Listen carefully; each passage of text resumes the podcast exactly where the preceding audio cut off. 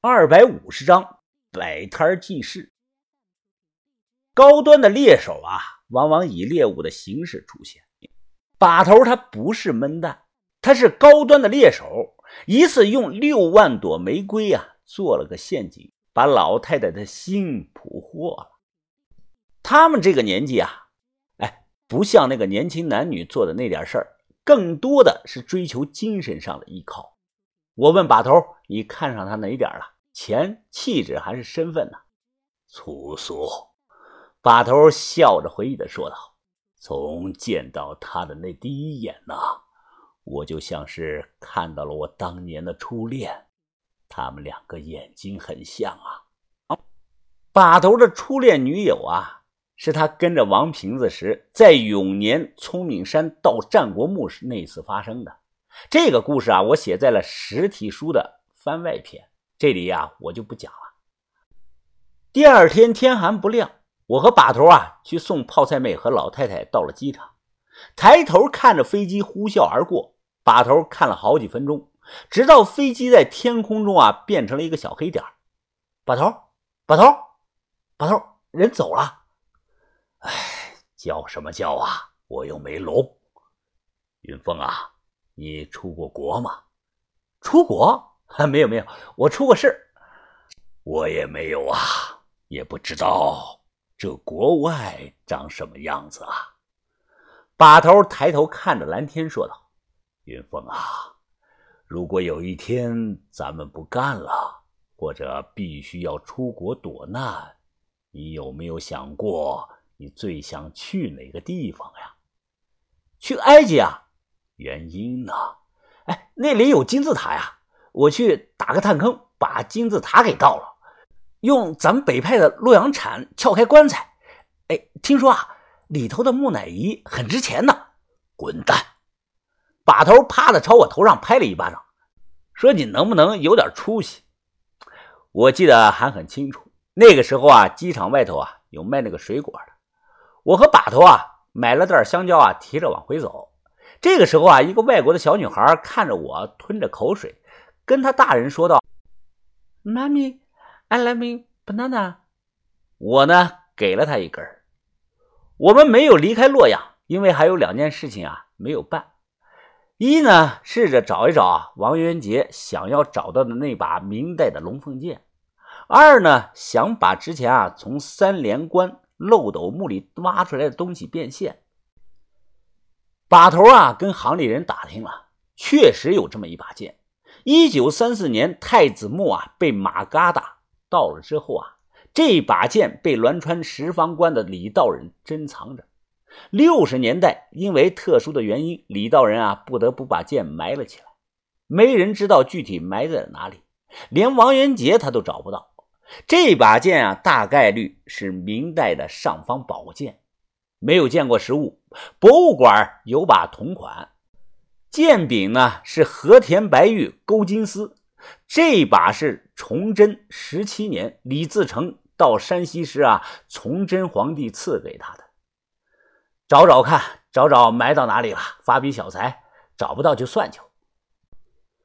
把头安排豆芽仔、于哥、小轩啊去石房关打听消息，而我呢？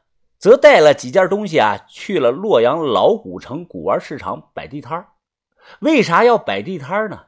其实啊，是我心血来潮，手痒痒。还有就是啊，我们住的宾馆啊，离那个老古城非常近，就几百米远。不指望卖东西，我就是玩我想找一找啊，几年前在潘家园摆摊卖货时的感觉。不同那年的是啊，我向云峰早已是非无下阿蒙。这天是周六，市场人很多，哎，都是来淘宝的。我租了个摊儿，没有那个摊位布啊，我就铺了两张破报纸，然后呢，把我的宝贝从包里拿出来摆上，蹲在地上抽着烟，看着形形色色的人。耶，你这是什么呀？啊，刀币，新蟒新错刀，一刀凭五千样钱。我弹了弹烟灰，随口说道：“刀币，不懂啊。不过你这个刀币看起来跟新的一样。”哎，你看还反光嘞，多少钱？四块。这种人啊，就叫傻逼，知道吧？他看别人的东西啊，都是十块八块的。哎，多少钱卖啊？你倒是说呀！我看你这个刀币上有个眼儿，哎，刚好能挂到我的钥匙上啊！我弹飞烟头说道：“一个亿，一个亿，冥币吧？别闹了，我是真心要卖的。你实价多少钱？一百万，实价。有病了！半个小时后啊，我摊位前围了一大堆的人，看热闹的居多。因为别人的地摊上的东西啊，都是几十几块，哎，上千就了不得了。而我的摊位上啊，没有低于十万块钱的东西。这里呢是洛阳最大的古玩市场，其中啊当然有好眼力的高手。有个男的呀，抓着我那块辽代的嘉楼罗神鸟玉器不愿松手，非得拿车跟我换。我问他是什么车啊？他说是一辆虎头奔，刚开了没几年。怕他拿我的东西跑了，我夺回来说啊，差点差的有点多啊，大哥，两辆虎头奔还差不多。又有个年轻人和我谈那几只光绪官窑的盘，他呢还挑着毛病说：“兄弟啊，从你这些摆出来的东西看啊，你还是很有实力的啊。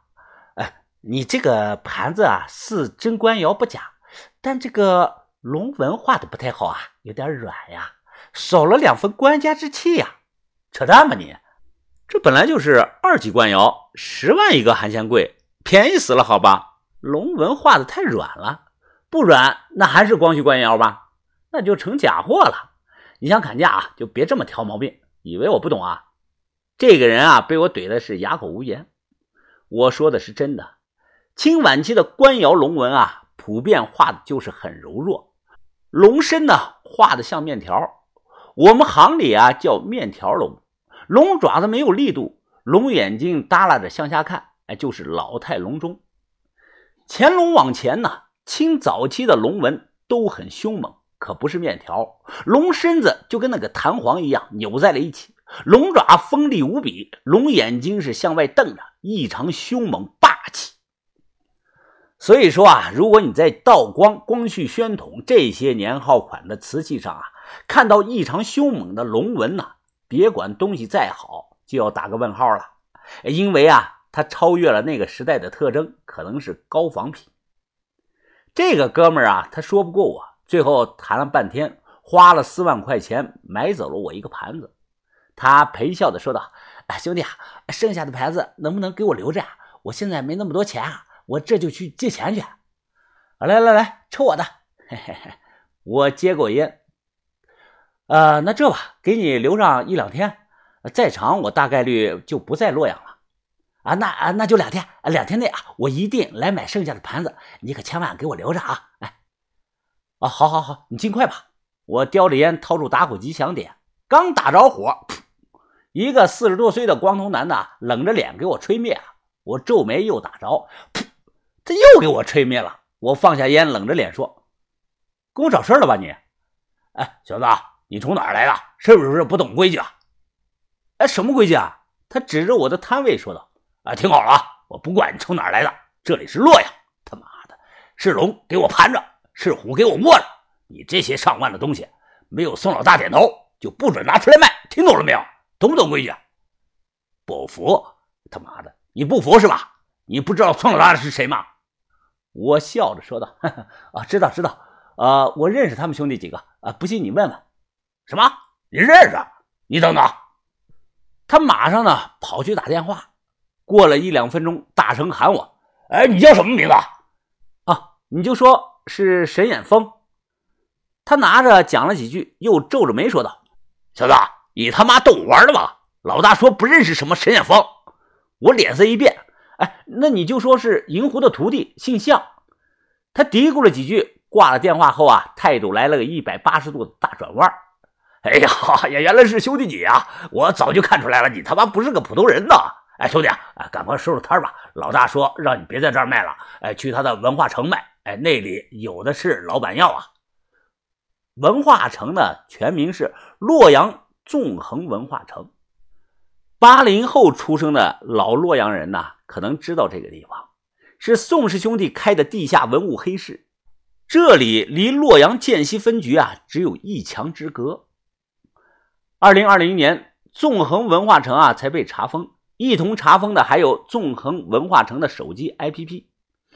这是个拍卖网站，只有得到内部邀请码、注册成会员的人啊才能参加拍卖，类似于微拍堂、闲鱼。但呢，这里头卖的可都是正儿八经的文物，一级的文物、特级文物都有啊，很多都是够判无期的那种。唐三彩呢，在这里只能算是个中档次。好东西见得多了，我很少说“开眼”这个词，但这一次进去到那里呀，真是开眼了。我这么说吧，相比于纵横文化城这里，洛阳市博物馆乃至于河南省博物馆不够看的。这里大真云集，是地下文物爱好者的天堂，黑市中的黑市。